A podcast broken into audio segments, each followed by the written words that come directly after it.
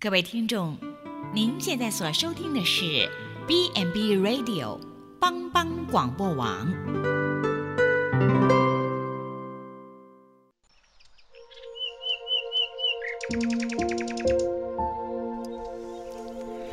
一日之计在于晨，一天的开始，愿你有好心情面对每一件事。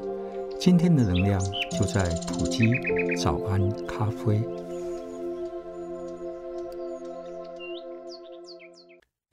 欢迎收听今天的普基早安咖啡，让我们从圣经神的话语来成为我们今天的力量以及帮助。在圣经启示录第五章第八节，使徒约翰这样子描述：四活物和二十四位长老在天上敬拜耶和华，各拿着盛满的香的金炉，这香。就是众圣徒的祈祷。在第八章第三节，另有一位天使拿着金香炉来，站在祭坛旁边，有许多香赐给他，要和众圣徒的祈祷一同献在宝座前的金坛上。第四节，那香的烟和众圣徒的祈祷，从天使的手中。一同升到神的面前。亲爱的朋友，你是否有时会觉得神真的有听到我的祷告吗？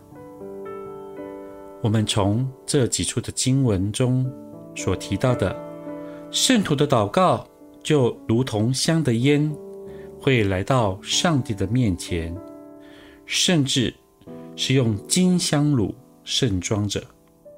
而我们之所以会向上帝来祷告，乃是因为我们相信有神，而且相信神是会听我们祷告的。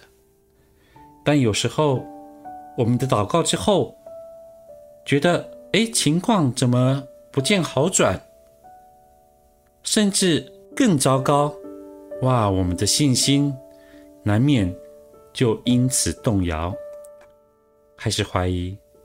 真的有上帝吗？他真的有听到我的祷告吗？还是他听了忘了呢？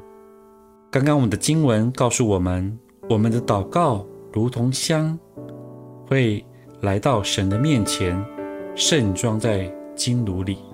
神并没有忘记你的祷告。在北美有一种鸟，叫做北美新鸦，是个很奇特的鸟。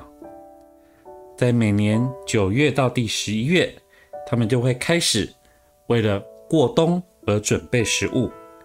他们会把收集来的种子一一的藏起来，在一个小时之内可以藏五百多颗的种子在不同的地方。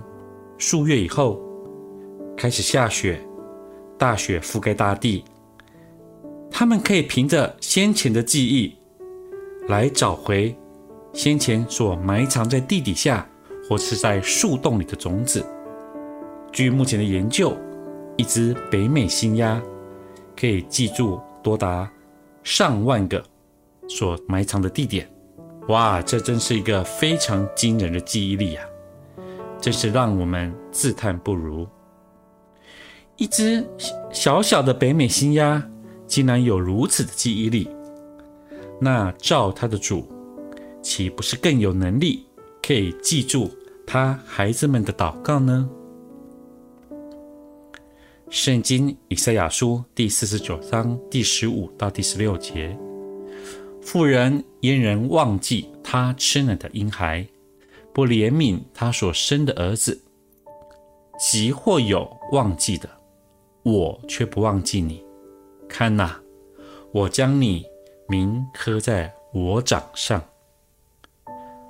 我是普吉的关怀师耀慧，祝你有一个美好的一天。